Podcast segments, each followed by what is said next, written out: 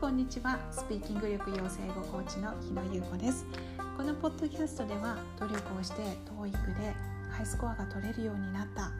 とか日常的に英語の資料や本論文などを読む機会がある。でも英語を話そうとすると固まってしまう。そんなお悩みをお持ちの方が現実的なスピーキング力を身につけるそのためのヒントをお伝えしています。英会話の力を身につけてお仕事やプライベートがもっともっと豊かに広がっていく。そのためのお手伝いができたらとても嬉しいです。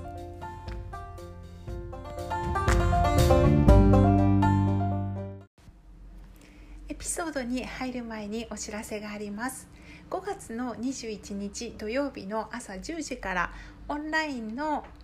オンラオンラインのライブセミナーを行います。えーと、こちらはあのまた show note に申し込み先を貼っておきますのでよろしかったらご確認ください。このライブセミナーでは英語力が高い方がどうやったら短期間で一生使える英会話力を身につけていくことができるかそのためのコツを3つお知らせしています。とってもね重要なんですけれど割と見逃されてしまって何年も過ぎてしまうっていうことが多いコツなので是非この機会に聞いて押さえていただければと思います。 show note に詳細を貼っておりますので是非ご覧ください。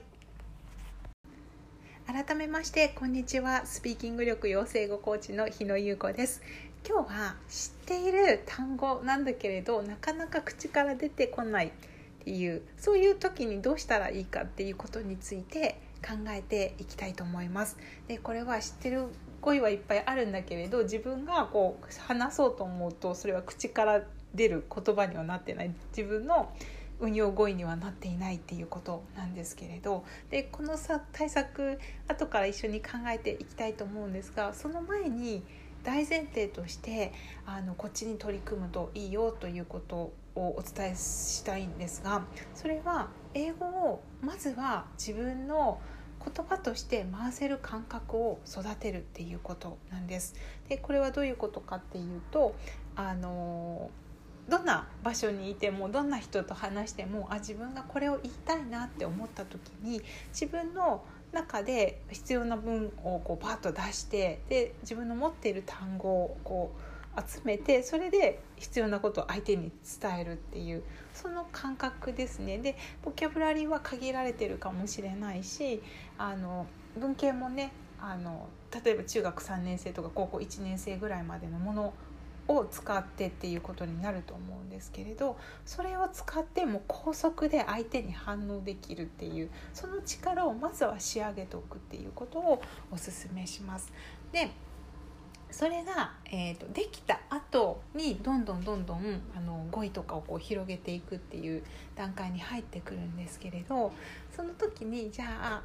なんかこう単語帳では見たことあるし意味もわかるけど自分がこう言おうと思ったら単語として口から出てこないっていう状況をどうするかって考えた時に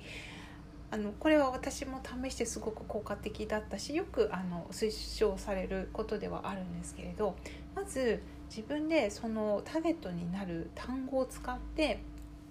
文を書いてみるとか文を自分で作ってみるっていうことをおすすめします。で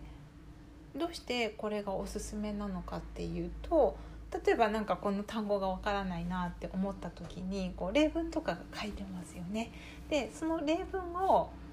あの読んだ時になるほどなるほどって思うと思うんですけれどそれってこう自分が能動的に考えた文じゃないからやっぱり受け身でこう捉えてしまうんですよね。だけど自分であじゃあこの単語を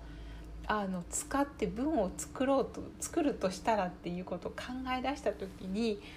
そのじゃあ文単語を使うシチュエーションってどんなのかなとかどういう場面でこれ使うのかなみたいなことを一回考える手間が増えます。でそうすると頭の中にその使ってるところのイメージが浮かんできたりするんですよね。そうすると脳がイメージと単語を一緒にセットになってこう記憶するので自分がそういう状況になったりとかした時にまた出てきやすくなるっていう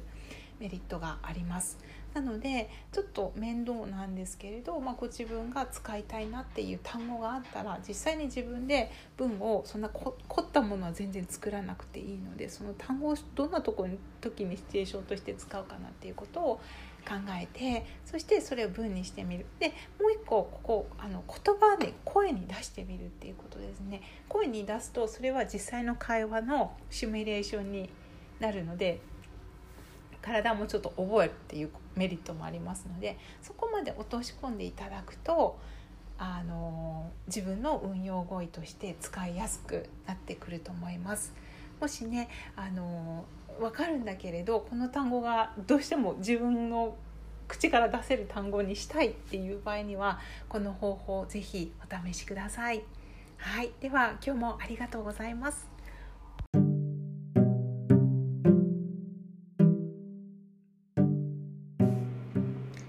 ピソードを最後までお聴きくださりありがとうございました。もしこの放送があなたのお役に立ったなと思われたら是非配信登録の方よろしくお願いいたします。ただいま英語力があるんだけれど英会話になると固まってしまう。とか言いたいことの30%ぐらいしか言えないなというお悩みをお持ちの方に向けて無料の体験セッションを行っております。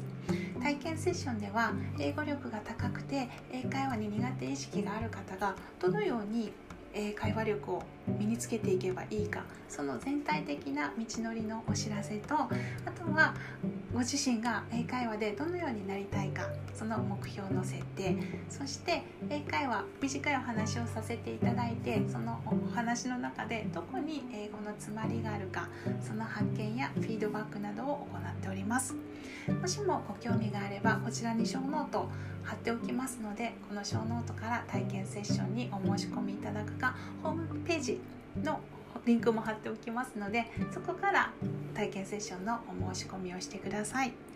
それではまた次週もよろしくお願いいたします。